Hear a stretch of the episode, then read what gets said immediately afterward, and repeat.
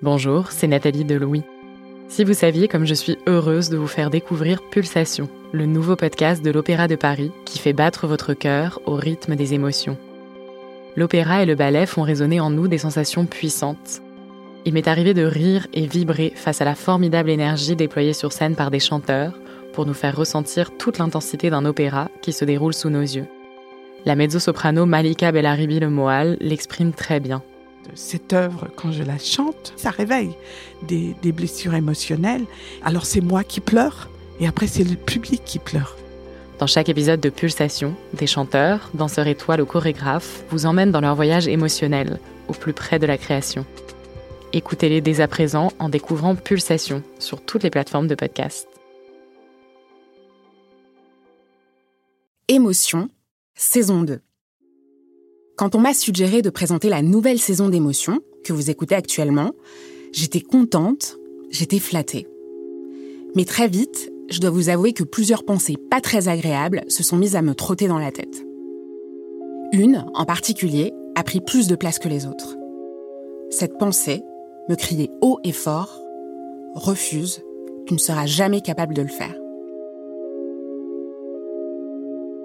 J'ai objectivement l'expérience et toutes les capacités pour faire ce podcast. Mais je ne pouvais pas m'empêcher de douter et de me demander est-ce que le monde entier ne va pas réaliser que je ne suis pas assez douée pour faire ça?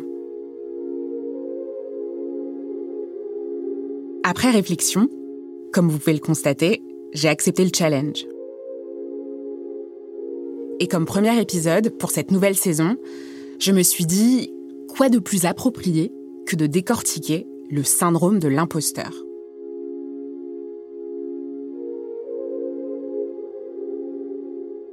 Vous en avez sans doute entendu parler du syndrome de l'imposteur. Ce sentiment qui empêche ceux qui en sont atteints de donner le meilleur d'eux-mêmes dans leur vie personnelle ou dans leur vie professionnelle, parce qu'ils ne se sentent tout simplement pas assez légitimes, pas assez à la hauteur, pas capables d'y arriver.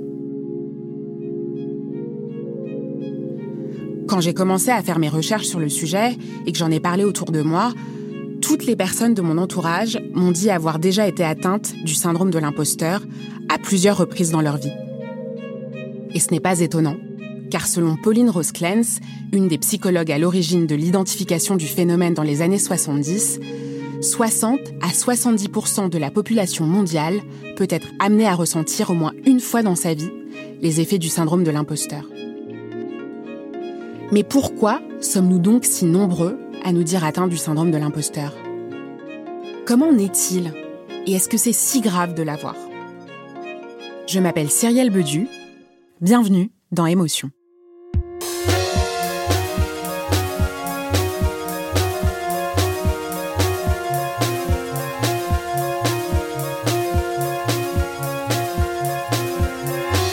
Quand j'ai commencé à réfléchir à des manifestations du syndrome de l'imposteur, j'ai pensé au témoignage d'une femme que j'avais entendu dans le documentaire Ouvrir la voie de la réalisatrice Amandine Gay.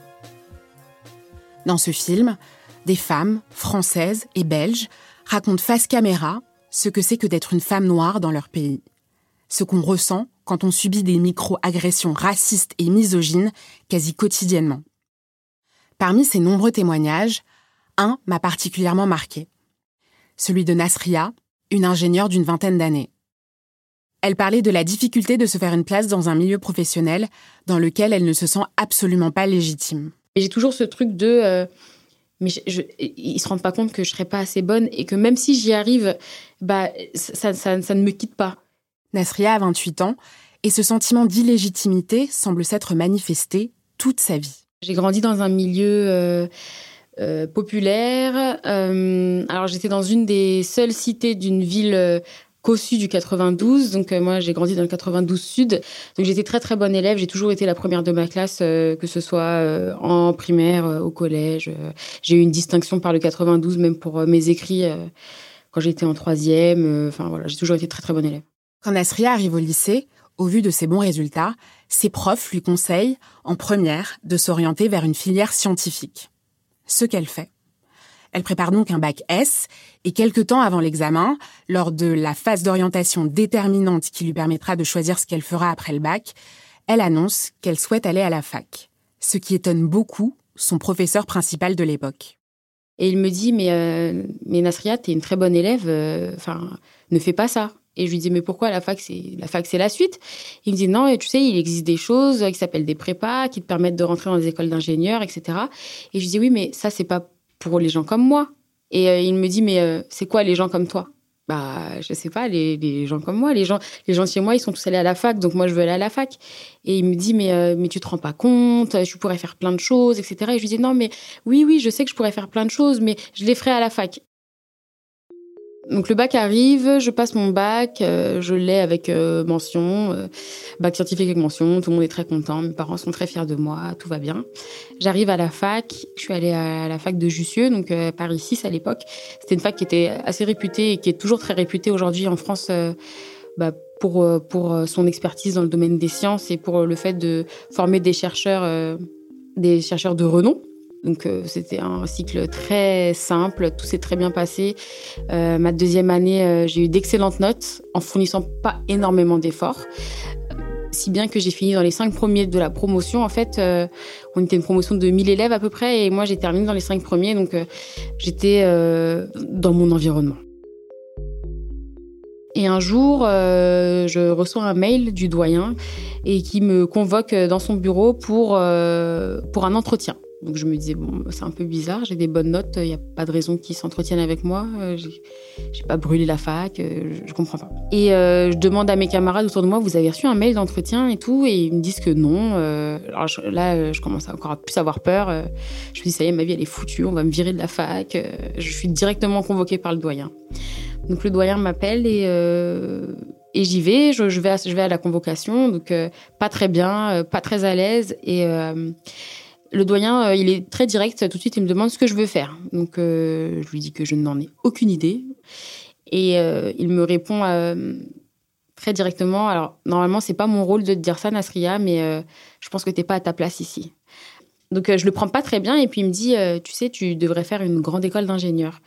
Et je lui demande pourquoi. Il me dit, bah, tu as les notes, tu as le profil, tu as le caractère. Enfin, tu devrais pas être ici parce qu'ici, tu vas sûrement regretter de rester ici. Et je lui dis, bah, je vois pas pourquoi, je suis dans une des meilleures facs de France. Enfin, il me dit, oui, mais ça reste la fac. Et on sait euh, qu'aujourd'hui, en France, il y a un système qui s'appelle les grandes écoles qui, euh, qui fournit à la France les hauts cadres français. Et, et je pense que tu as toute ta place là-bas. Et il a énormément parlé de place et ça m'a beaucoup marqué. Donc moi, je lui, dis que de toute façon, c'est trop tard. Euh, j'ai pas fait de prépa. Je me vois pas me relancer dans une prépa. Euh, j'ai 20 ans. Je me vois.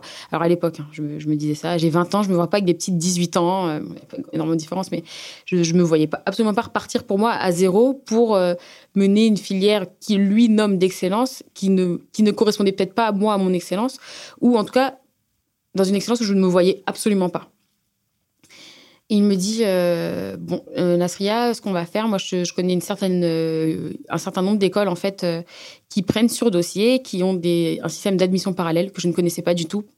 donc je vais te faire une lettre de recommandation signée de mon nom et et tu, tu regardes cette liste et s'il y a une ou plusieurs écoles qui te conviennent, n'hésite pas à postuler, je ne t'en voudrais pas. Et je lui ai bon bah ok, je vais y réfléchir.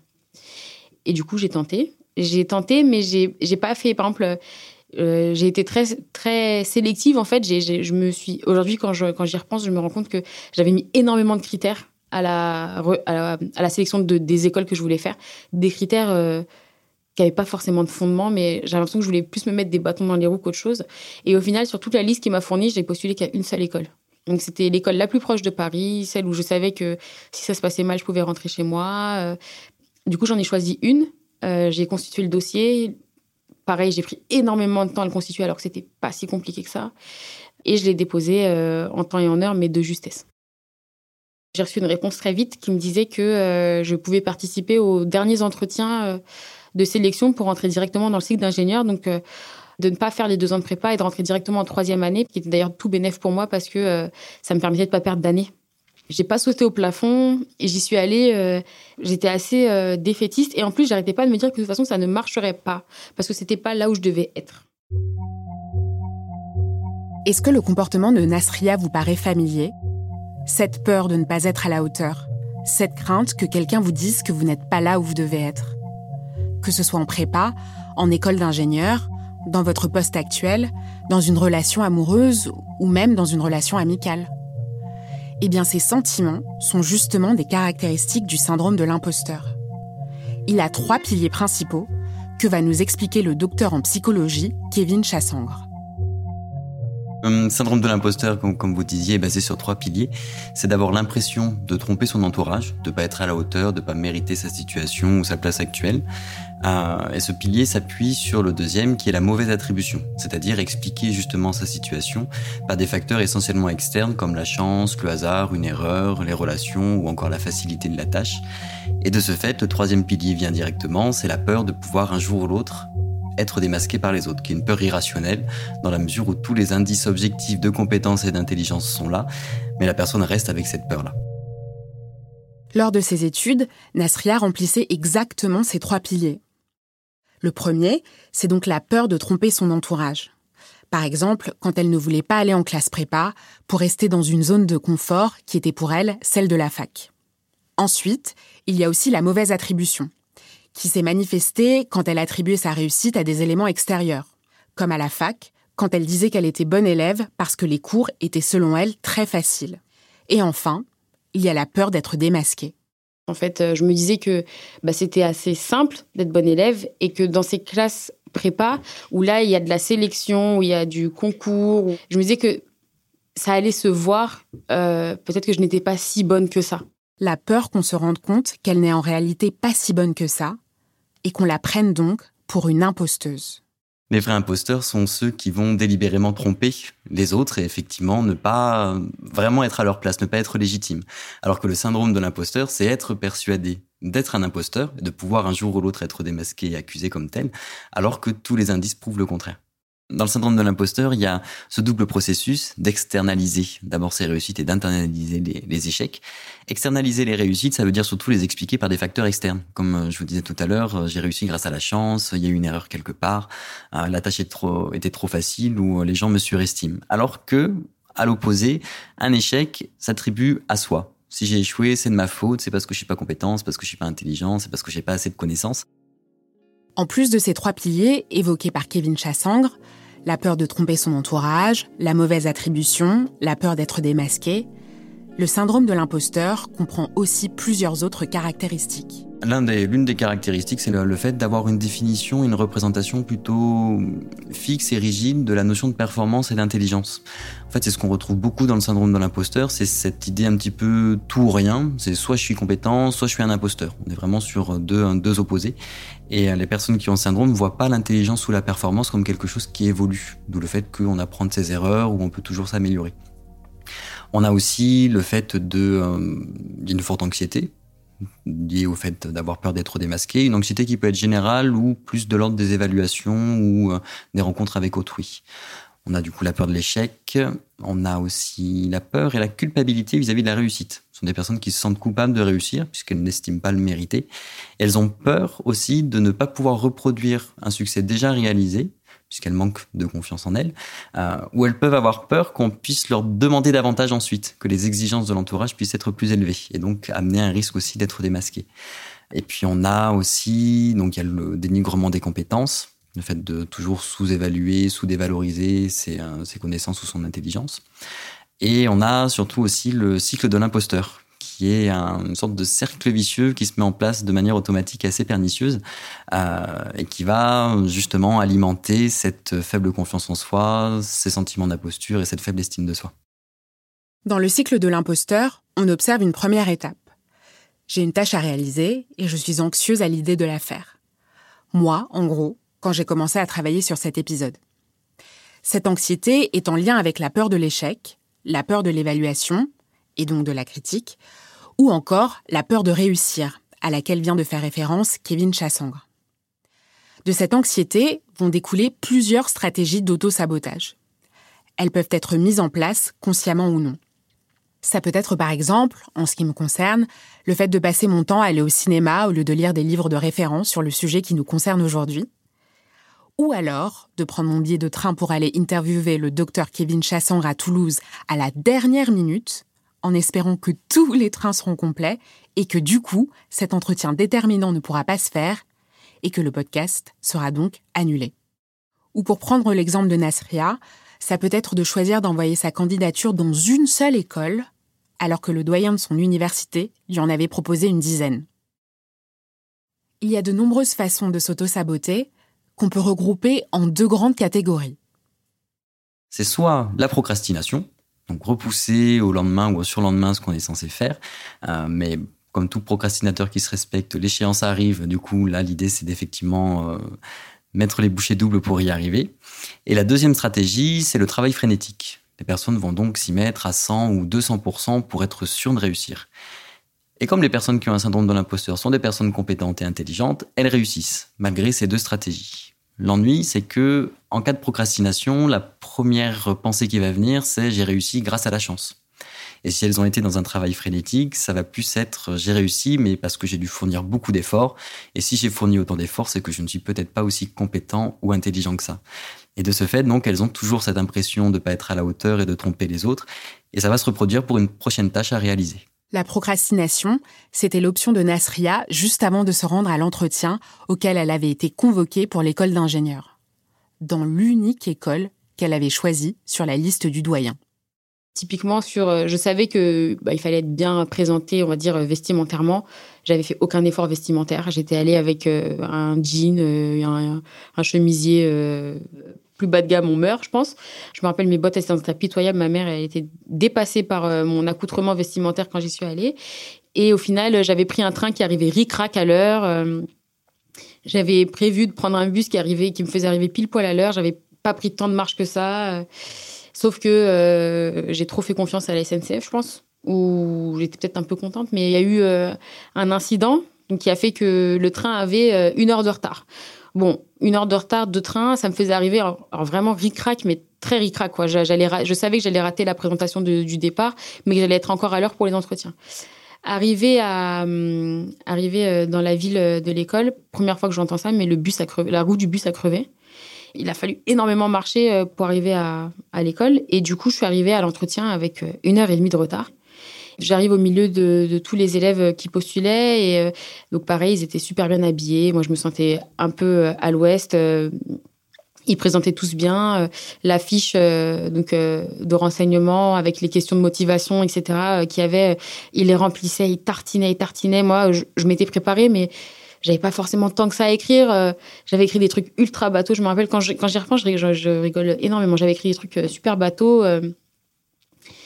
Et arrive le moment de l'entretien avec le psy. Donc le psy arrive, une heure et demie de retard. Je lui explique euh, j'ai eu beaucoup de soucis, le train, le bus, etc. Il me dit ah, c'est bizarre, c'est la première fois que j'entends ça. Je lui dis ah, la première fois que vous me voyez aussi. Hein. J'enchaîne souvent les trucs comme ça. Nasria répond donc aux questions du psychologue scolaire qui est censé évaluer si elle aura suffisamment de force mentale pour les trois années d'études exigeantes de cette école. Et en sortant, elle a l'impression d'avoir complètement raté l'entretien. Quelques semaines plus tard, elle reçoit les résultats. Et arrive un, c'était pendant l'été, euh, donc je reçois le courrier euh, qui m'annonce que je suis acceptée dans l'école. J'ai été énormément surprise. Mes parents étaient super fiers de moi, super contents, et moi j'ai, j'ai eu très peur, très très peur. Nasria est donc allée dans cette école. Et pendant trois ans, à la veille de chaque examen, elle avait peur d'être démasquée, peur de ne pas être à sa place. Elle a finalement été diplômée de l'école, et à la sortie, il a fallu entrer sur le marché du travail. Au final, je retrouve quand même assez vite du travail. Je crois que je suis restée au chômage trois semaines et je suis tombée sur euh, une responsable formidable euh, que j'oublierai jamais, je pense, euh, qui m'a fait très très vite confiance, qui m'a qui m'a donné de grandes responsabilités tout de suite. Une fois en congé maternité parce que elle était très vite tombée enceinte, elle voulait que je reprenne l'équipe. Moi, je me sentais pas du tout prête à reprendre l'équipe. Je me, je, me, suis dit, mais enfin, tout le monde va se moquer de moi. Enfin, dedans, il y avait des profils très différents. Il y avait des ingénieurs euh, très jeunes. Il y avait des ingénieurs très expérimentés euh, qui avaient 20 ans de bouteille. Euh, moi, je suis arrivée, j'avais, j'avais juste mon diplôme et, et l'expérience que je vivais actuellement je, je comprenais pas en fait comment elle pouvait avoir euh, l'audace de me faire autant confiance. Et je me rappelle que euh, à un moment j'étais tombée euh, sur tous les CV des gens qui avaient postulé pour avoir le poste que j'avais actuellement. Et parce qu'elle les avait pas jetés. Et je les ai épluchés ces CV, mais vraiment un à un. Et je ne comprenais pas pourquoi elle m'avait prise moi, parce que c'est des CV, mais d'excellence. Enfin, il y avait des, des gens qui avaient énormément d'expérience, ou d'autres qui avaient fait des super bonnes écoles, euh, qui avaient des, des références euh, top, euh, que moi, j'avais l'impression de ne pas avoir. Si bien que ça me torturait tellement que je suis allée lui en parler à ma responsable en lui disant est-ce, que je peux te parler Ça va te paraître bizarre, mais pourquoi tu m'as prise? Elle me dit pourquoi cette question? Et je lui dis en fait, je suis tombée sur les CV de, mes concurrents entre guillemets. Et mais ils sont top leur CV et ils ont l'air d'être des gens très bien. Et pourquoi moi? Et euh, elle, elle commence à rigoler en me disant euh, tu veux que je te vire? Et je dis non, non, non, non, je, veux juste comprendre. Et elle me dit il n'y a pas à comprendre. Euh, l'entretien s'est bien passé. J'ai senti que j'ai senti que tu avais la niaque et que tu le voulais. Donc, moi, je te fais confiance et je sais que tu vas y arriver. Et ces mots-là m'ont fait énormément de bien parce que, au final, bah, les projets qu'elle avait pour moi, je les ai concrétisés, je les fais. Et encore aujourd'hui, je comprends pas forcément pourquoi elle m'a fait autant confiance. Et quelle est la connexion qu'elle a observée pendant l'entretien qui fait qu'elle s'est dit que je serais la personne adéquate. Mais euh, elle a eu la confiance que moi, je n'ai pas eue, et elle l'a eu pour toutes les deux, en fait.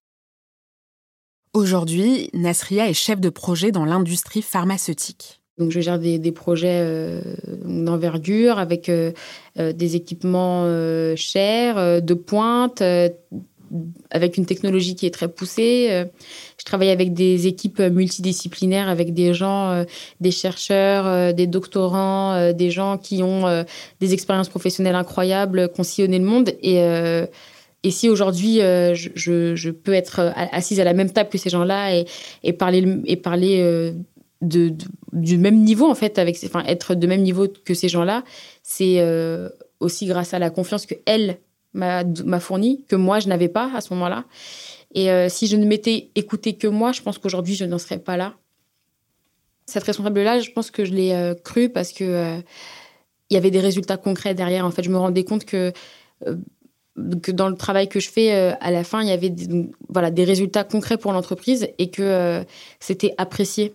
Et le fait de, de me rendre compte que mon travail concrètement été apprécié, que ça allait au-delà d'une note, au-delà d'un, d'un contrôle, d'un examen, et que ça avait de l'impact sur la vie des gens, que ça avait de l'impact sur, euh, sur une entreprise entière euh, à, à 24 ans. Enfin, il y a, très peu de gens qui ont eu cette chance-là, et moi, je l'ai eu cette chance-là.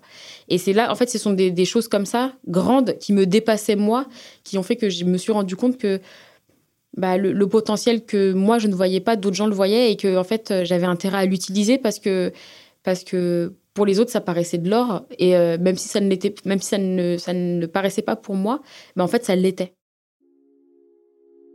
J'ai trouvé sur Internet un test créé par la psychologue Pauline Rosclens dans les années 80, celle-là même qui a identifié le syndrome. Ce test nous permet de savoir à quel point on est touché ou non par le syndrome de l'imposteur, et il fait référence dans le milieu de la psychologie. C'est un questionnaire à choix multiples, composé de 20 questions, parmi lesquelles on peut par exemple trouver J'ai peur que des gens importants pour moi se rendent compte que je ne suis pas aussi compétente qu'ils pensent, ou encore Il est difficile pour moi d'accepter des compliments ou des louanges sur mon intelligence et mes accomplissements.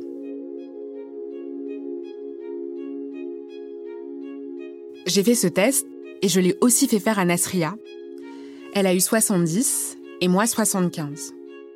Nous sommes donc dans la même fourchette, entre 60 et 80, fourchette qui indique, selon ce test, que nous avons toutes les deux fréquemment le syndrome de l'imposteur, mais que ce phénomène n'a pas non plus un impact handicapant dans nos vies.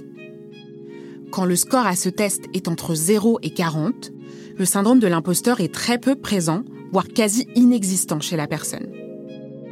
Au-dessus de 80, en revanche, on considère le phénomène du syndrome de l'imposteur très présent et pouvant avoir des conséquences sérieuses liées au stress, à l'angoisse, voire parfois à la dépression. Nasria et moi ressentons donc régulièrement le syndrome de l'imposteur sans que ce soit dramatique. Mais ce que ce test ne nous indique pas, c'est pourquoi nous l'avons, ce syndrome, et d'où il vient. Est-ce que le phénomène psychologique de l'imposteur est récent? Est-ce qu'il est propre à notre génération d'inquiets? J'ai essayé d'en savoir plus en interrogeant le docteur Tara Swart, qui est une psychiatre et neuroscientifique anglaise. Elle enseigne dans les prestigieux établissements du King's College en Angleterre ou du MIT aux États-Unis. Très réputée dans son domaine, elle vient d'écrire un livre, La Source, dans lequel elle raconte les expériences de coaching qu'elle a mises en place pour aider certains de ses clients à faire face au syndrome de l'imposteur. Et selon elle, ce syndrome existe depuis la nuit des temps. Il serait lié à une peur profonde de ne pas être accepté, d'être rejeté par sa communauté. Il y a très longtemps, avant qu'on ne découvre le feu, avant que nos cerveaux se développent, on vivait dans la savane à proximité d'autres animaux et on n'était pas beaucoup plus important qu'eux. On ne sait pas vraiment si on a découvert le feu par accident ou si notre cerveau a évolué et nous a ainsi permis d'utiliser des outils pour en faire. Quoi qu'il en soit, on a découvert comment faire et comment contrôler le feu et c'est ça qui nous a permis de cuire la viande que nous attrapions. Et grâce à ça, on a pu digérer les protéines de manière plus efficace. Nos intestins ont rétréci et notre cortex cérébral a grossi, ce qui nous a permis de parler parce qu'avant on ne faisait que grogner et nous exprimer par gestes, on n'avait pas la parole. C'est cette capacité à parler qui nous a différenciés des autres animaux. L'autre aspect de notre cortex qui nous a en quelque sorte permis d'être plus performants, c'était notre capacité à prévoir et à planifier le futur. Et une fois qu'on a acquis ces deux capacités, on a pu commencer à vivre en tribu de 150 personnes ou plus. of 150 or more. À partir du moment où on a eu les moyens de communiquer et la capacité à se projeter dans l'avenir, faire partie d'une tribu, c'est devenu un élément clé de notre survie, parce qu'on pouvait désormais chasser, manger et dormir ensemble, nous serrer les uns contre les autres dans les grottes quand il faisait froid. On a commencé à ressentir les avantages des liens humains et de l'appartenance sociale. Ce sens de l'appartenance est le facteur de survie le plus important pour nous, plus important que le sommeil ou l'exercice physique. C'est pour ça que le syndrome de l'imposteur est si dangereux. Parce que si vous n'appartenez pas à un groupe, si quelqu'un se rend compte que vous ne faites pas vraiment partie de la tribu, vous risquez de vous faire exclure. Vous devrez donc trouver votre nourriture tout seul, vivre et dormir tout seul, ce qui vous rendra beaucoup plus vulnérable pour les prédateurs. Même si ça relève de l'histoire ancienne, que nos modes de vie ont énormément changé depuis et que nous sommes moins menacés physiquement par des prédateurs, il s'agit de notre sentiment de sécurité dans la société, par exemple au travail ou dans nos relations. Le syndrome de l'imposteur est devenu profondément lié dans nos sociétés à ce qu'on appelle social safety. C'est pour cette raison qu'il s'agit d'une peur primaire pour nous. Je sais que je peux trouver de la nourriture, mais si quelqu'un avec qui je travaille ou un membre de ma famille décide que je ne suis pas qui je prétends être, ça peut être une véritable menace pour ma sécurité psychologique. Si le syndrome de l'imposteur existe donc depuis que l'on vit en collectivité, pendant longtemps, les chercheurs n'ont pas cru qu'il concernait tout le monde. En 1978, avec sa collègue et amie Susan Himes, Pauline Rose Clance publie un article retentissant. Dedans, elle identifie et définit pour la première fois ce qu'est le syndrome de l'imposteur. Les deux chercheuses l'appellent alors le phénomène de l'imposteur. À cette époque, Susan Himes et Pauline Rose Clance sont toutes deux professeurs en psychologie dans des universités de l'Ohio, aux États-Unis. Le docteur Himes enseigne dans une petite faculté à des groupes d'étudiants en difficulté qui ont raté leur première année. Le docteur Rose Clance travaille, elle, dans la prestigieuse université d'Oberlin, dans laquelle elle propose aux étudiantes un suivi psychologique. L'Université d'Oberlin est connue pour avoir été la première institution d'enseignement supérieur américaine à admettre des femmes en son sein. Pendant qu'elle y enseigne, le docteur Rose Clance compte alors un grand nombre d'étudiantes parmi les élèves qu'elle reçoit. Le docteur Himes, qui enseigne à des élèves en difficulté dans l'autre faculté, côtoie elle des groupes essentiellement constitués de garçons. Nous l'avons contactée et elle nous a raconté le contexte dans lequel elles ont toutes les deux identifié le syndrome de l'imposteur. Pauline et moi avons remarqué une grande différence entre nos étudiants. Les étudiants d'Oberlin avaient un excellent niveau, alors que mes étudiants avaient échoué à l'université. Um, et on a remarqué une grande différence entre eux et ensuite, on a commencé à discuter de nos propres sentiments, du fait qu'on ne se sentait pas assez intelligente, qu'on n'ait pas assez de capacités. On était très bonnes amies. On se disait, j'ai l'impression de ne pas être assez bonne pour faire ci. Je ne suis pas assez intelligente pour faire ça. Et tout d'un coup, on a levé le voile sur ces sentiments et on a commencé à en parler avec ses étudiantes et avec d'autres professeurs de l'université. Ce qui était vraiment drôle, c'est qu'on a organisé une soirée pour mes étudiants qui avaient échoué à l'université. Et juste après, on a organisé une soirée pour les étudiantes de Pauline qui ont un excellent niveau scolaire. Mes étudiants ont passé une soirée merveilleuse. Ils ont dansé, joué. On a vraiment passé un moment formidable. Ensuite, on a organisé celle pour ces étudiantes Et pendant la soirée, elles sont venues nous voir et nous ont dit On s'attendait à ce que vous nous appreniez quelque chose ce soir. Pendant les cours, on leur enseignait la communication, le leadership, etc. Et elles voulaient encore qu'on leur apprenne des choses pendant la soirée. Elles ne pouvaient tout simplement pas se résoudre à juste passer une bonne soirée et à s'amuser. Ensuite, Pauline a parlé à de nombreux autres profs femmes et a discuté avec ses étudiantes. Et c'est comme ça que tout a commencé. En discutant avec les étudiants d'Oberlin, les deux psychologues constatent le même phénomène. Toutes les femmes qu'elles interrogent, malgré les parcours brillants et les résultats excellents qui leur ont permis d'intégrer cette université prestigieuse, n'ont pas le sentiment de mériter leur place ont constamment peur d'être démasqués comme n'étant pas assez à la hauteur et craignent d'être expulsés de l'école. Dans le cadre de ces recherches, Pauline Rose Clance et Susan Himes ont aussi interrogé des femmes en dehors de l'université d'Oberlin, des femmes actives de tous âges, mais aussi des patientes en thérapie. Je pense que c'est juste qu'il y avait plus de femmes qui faisaient des thérapies.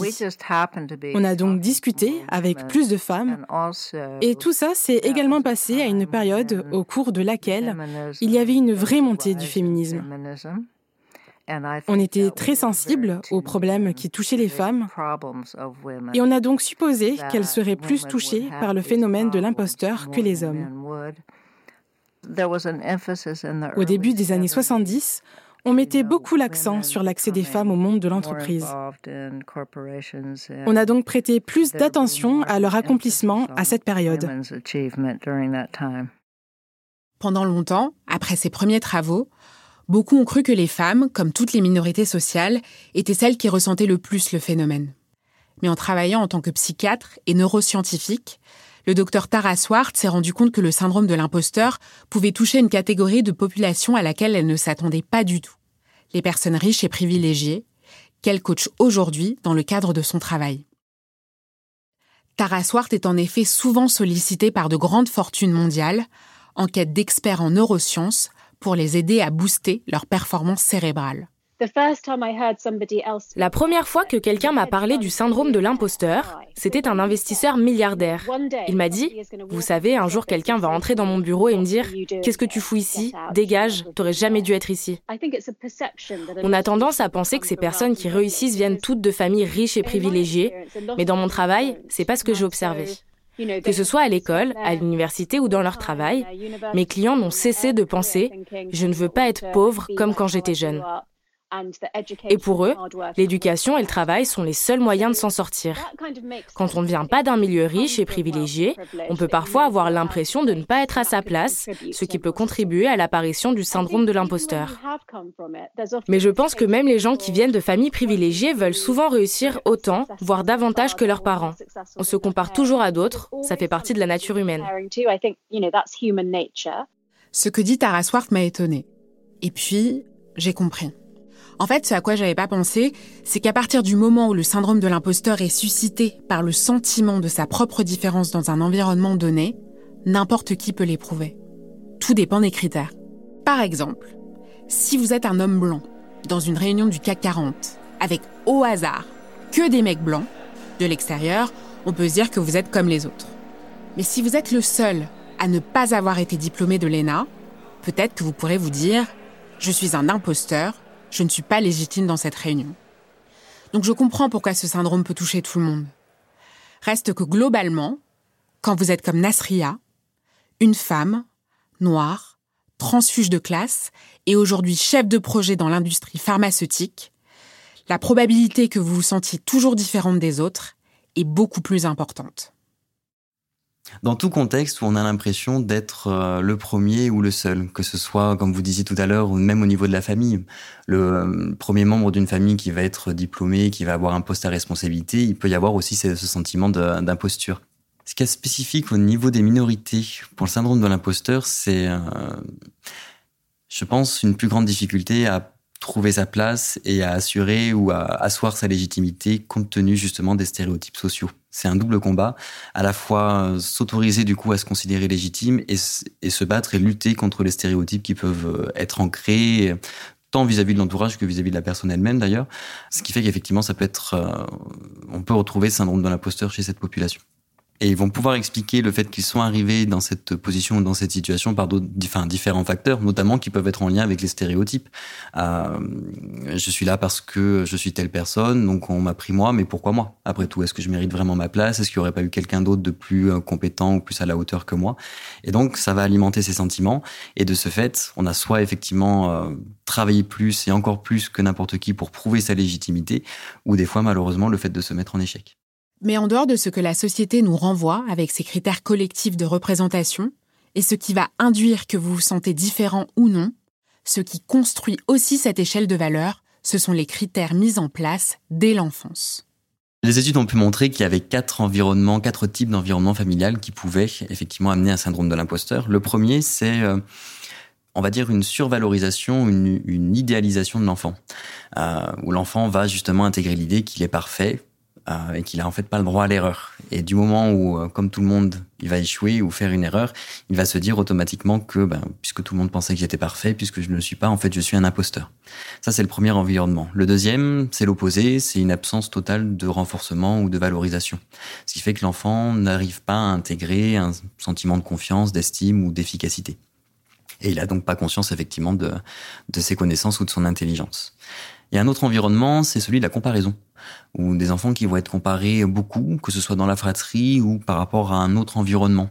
Et c'est le fait qu'il y a un décalage aussi dans cette comparaison. Par exemple, un enfant qui va être euh, valorisé, euh, on va dire à l'école, par exemple, et qui va pas recevoir cette valorisation à la maison, il y a un décalage et l'enfant ne sait pas trop du coup sur quel retour se positionner. Après, généralement, il va se euh, concentrer sur les, retours des modèles qui lui sont importants et ça va être généralement les parents.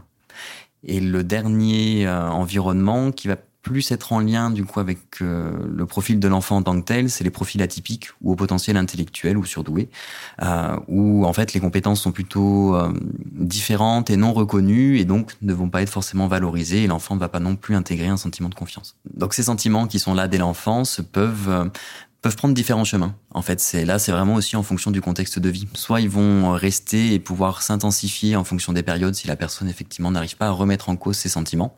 Soit en fonction des contextes, elle va être amenée à, relativiser ses sentiments aussi, c'est tout à fait possible par elle-même. On peut très bien s'en sortir d'ailleurs en relativisant son syndrome par, par soi-même. Euh, et parfois, il va rester euh, tel quel avec des fluctuations en fonction des périodes. Car dans bien des cas, comme dans le mien ou comme dans celui de Nasria, on peut ne pas se laisser submerger par ce syndrome, par le stress ou la peur qu'il fait naître, et on peut éviter de passer à côté d'opportunités professionnelles ou relationnelles. Le docteur Tara Swart a elle des solutions très pratiques pour se défaire de son syndrome de l'imposteur, à commencer par essayer de comprendre ce qui se passe dans le cerveau quand on le ressent. En somme, le cerveau fait face à un stress chronique. On éprouve un stress constant à l'idée d'être démasqué, à l'idée que quelqu'un s'aperçoive qu'on n'est pas là où l'on devrait être, et on a peur de ne pas être reconnu à sa juste valeur, de ne pas se sentir en sécurité dans son travail ou dans ses relations. C'est un niveau de stress assez bas, mais omniprésent et qui n'a pas à être là. S'il n'y était pas, on serait beaucoup plus confiant et ça nous permettrait de prendre des risques qui pourraient ensuite nous conduire à une promotion par exemple ou à de meilleures relations. L'idée n'est pas de prendre des risques dangereux, mais d'être capable de prendre la bonne dose de risque. Et le fait de se sentir confiant est absolument fondamental pour ça. Ce que vous pouvez donc faire, c'est tout mettre en œuvre pour augmenter vos compétences et réduire votre stress. Personnellement, la chose qui m'a vraiment permis de diminuer mon syndrome de l'imposteur, c'est de faire une liste de tout ce que j'accomplis parce que parfois je me dis sans cesse, j'ai tellement envie d'écrire ce livre, d'avoir cette promotion, de travailler dans ce pays, etc., que j'en oublie de me dire, mais oui, tu as fait ça. Tu es allé en Australie et tu y as travaillé. Tu as écrit un livre et tu as participé à ce podcast. On a juste tendance à se dire, ok, c'est bon, je l'ai fait. Maintenant, je passe à autre chose. Et je pense que ça nourrit notre sentiment d'insécurité, notre sentiment de ne pas être assez bon, de ne pas être à notre place. L'idée, c'est vraiment de prendre du recul, de prendre conscience de ce que nous avons déjà fait et ensuite seulement de passer à autre chose. Pour être honnête, le plus grand danger avec le syndrome de l'imposteur, c'est d'être malheureux. Je coach beaucoup de gens qui ont énormément de succès et qui sont extrêmement riches. Mais elles sont malheureuses. Donc je pense qu'il faut être très présent, prendre du recul et se demander dans quelle situation est-ce que je ressens du syndrome de l'imposteur Essayez de comprendre d'où ça vient. Si vous ne pouvez pas faire une thérapie pour le comprendre, ce que vous pouvez faire, c'est de faire des choses qui vous aident à ne pas vous sentir comme un imposteur. Et ça commence par des choses régulières, très simples, comme écrire des listes de toutes les choses dont vous êtes reconnaissant, des choses que vous avez accomplies, dans mon journal, par exemple, je note les compliments que l'on me fait. Je les écris pour pouvoir les relire quand je ressens un peu de syndrome de l'imposteur. Je les relis parfois, ça m'aide à me rappeler aussi ce que les autres pensent de moi. Tenir un journal peut être aussi une très bonne chose pour garder une trace et comprendre comment le syndrome de l'imposteur s'est logé en vous. Et comment faire pour se défaire de ce syndrome? Déjà en parler. C'est très important puisque c'est d'une part se rendre compte qu'il y a d'autres personnes qui se sentent concernées et c'est lever le secret. Le syndrome de l'imposteur, il est vécu généralement de manière complètement secrète et clandestine et comme je vous disais, ça va auto-alimenter ses sentiments. Donc en parler déjà, c'est s'autoriser à lever le masque, à lever le secret. Ensuite, c'est euh, le considérer comme il est, c'est-à-dire un ressenti c'est pas un fait. Et comme vous disiez, les véritables imposteurs ne se posent pas vraiment la question de leur légitimité, alors qu'en parallèle, rares sont les personnes qui sont vraiment compétentes ou intelligentes et qui vont pas justement douter. Donc c'est quelque chose qui est tout à fait légitime, enfin tout à fait normal. Et ensuite, pour euh, surmonter son syndrome, l'idée c'est de bien le connaître pour soi, puisque on est sur euh, des manifestations très hétérogènes. Il y a autant de syndrome de l'imposteur que d'individus qui l'expriment. Et l'idée c'est vraiment de savoir chez soi, pour soi, comment il s'exprime, quels sont les symptômes, pour utiliser ensuite les outils qui vont être perçus comme les plus adaptés à soi et à sa problématique. Poser les choses à plat, lister factuellement ses accomplissements et être objectif quant à ses réussites, ce sont des solutions possibles et c'est justement ce qu'a fait Nasria quand elle a commencé à réaliser l'impact concret que son travail avait sur son entreprise et sur le monde qui l'entoure. Je me rendais compte que euh, que dans le travail que je fais, euh, à la fin, il y avait des, voilà, des résultats concrets pour l'entreprise et que euh, c'était apprécié. Et euh, le fait de, de, me rendre compte que mon travail concrètement était apprécié, que ça allait au-delà d'une note, au-delà d'un, contrôle, d'un examen, et que ça avait de l'impact sur la vie des gens, que ça avait de l'impact sur, sur une entreprise entière. Enfin, dans, dans, dans, dans, mon domaine, par exemple, qui ont fait que je me suis rendu compte que bah, le, potentiel que moi je ne voyais pas, d'autres gens le voyaient et que en fait euh, j'avais intérêt à l'utiliser parce que parce que pour les autres ça paraissait de l'or et euh, même si ça ne l'était, même si ça ne ça ne paraissait pas pour moi, bah, en fait ça l'était. Nasria a donc réalisé que le syndrome de l'imposteur n'était pas quelque chose de figé, mais qu'il pouvait être passager, voire très peu présent dans sa vie, quand elle se mettait à prendre en compte l'impact concret de ses accomplissements. L'aspect mouvant du syndrome de l'imposteur est une chose que les docteurs Himes et Rose Clance avaient déjà constatée dans les années 70. C'est pour ça qu'elles ont d'abord parlé de phénomène de l'imposteur et non de syndrome. Ce sont les médias qui ont adopté ce terme à la suite de la publication de leur travail. Mais les deux psychologues le réfutent complètement. Le mot phénomène a en effet une portée beaucoup moins dramatique que syndrome, qui sous-entend une maladie constante dont on pourrait difficilement se défaire. Le syndrome de l'imposteur, c'est absolument pas une pathologie. Ce seront plus les euh, éléments autres qui vont s'y greffer, qui vont poser problème, comme les symptômes anxieux ou dépressifs, le, stress important qui va pouvoir être ressenti. Mais en tant que tel, le syndrome de l'imposteur, c'est euh, plus une barrière à l'expression de son véritable potentiel euh, qu'une pathologie en tant que telle toutes les personnes qui ont un syndrome de l'imposteur l'oublient, mais on apprend énormément de l'échec. C'est une énorme source d'apprentissage. C'est pas une preuve ni d'incompétence, ni d'imposture ou quoi que ce soit d'autre. C'est vraiment une étape vers une réussite. Donc c'est vraiment faire apprendre ça aux enfants. Euh, et je dirais que l'une des meilleures façons après de, de, faire apprendre tout ça ou de faire euh, relativiser le, le syndrome de l'imposteur chez les enfants, c'est de d'incarner soi-même un modèle, c'est de pouvoir dire aussi à son enfant qu'on a le droit de douter, on a le droit d'avoir des sentiments d'imposture, que c'est pas forcément un fait, ce sont des sentiments, euh, qu'on peut en parler, que euh, comme tout être humain, on est faillible et imparfait, et de montrer la voie en fait à l'enfant, ne serait-ce qu'en en, en parlant et en l'autorisant lui aussi à parler de ses sentiments d'imposture. Le sentiment d'imposture, quand il n'est pas démesuré, est donc loin d'être dangereux et négatif. Il peut même être un gage d'intelligence et d'humilité, car comme le disait le docteur Kevin Chassangre, rares sont les personnes vraiment compétentes ou intelligentes à ne jamais douter d'elles-mêmes.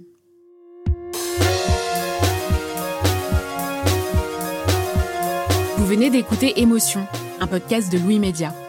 Suivez-nous sur Instagram et Twitter, at Émotion Podcast, émotion avec un S. Vous y trouverez nos recommandations de lecture sur le phénomène de l'imposteur, comme le livre Cessez de vous déprécier du docteur Kevin Chassangre, ou encore tout un tas d'autres livres sur tout un tas d'autres émotions. Maëlle Diallo, Hortense Chauvin et Wendy Lenéon ont participé à la conception de l'épisode.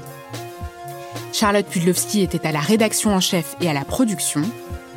Jean-Baptiste Aubonnet, Nicolas Vert et Claire Cahu ont assuré la réalisation, la création sonore, l'enregistrement et le mixage de cet épisode. Nicolas de Gélis a composé la musique et Jean Ballard a réalisé l'illustration. Un merci tout particulier à Amandine Gay et à Adélie Pojman-Pontet. Merci évidemment à toutes nos interlocutrices et à tous nos interlocuteurs de nous avoir accordé de leur temps. Vous pouvez retrouver leurs œuvres et leurs références sur notre site louismedia.com. Émotion, c'est un lundi sur deux, là où vous avez l'habitude d'écouter vos podcasts, iTunes, Google Podcast, SoundCloud, Spotify ou YouTube. Vous pouvez aussi nous laisser des étoiles et nous laisser des commentaires. Et si l'épisode vous a plu, parlez de l'émission autour de vous. Et si vous avez des témoignages à nous envoyer, n'hésitez pas non plus à nous écrire à hello at louismedia.com. À bientôt!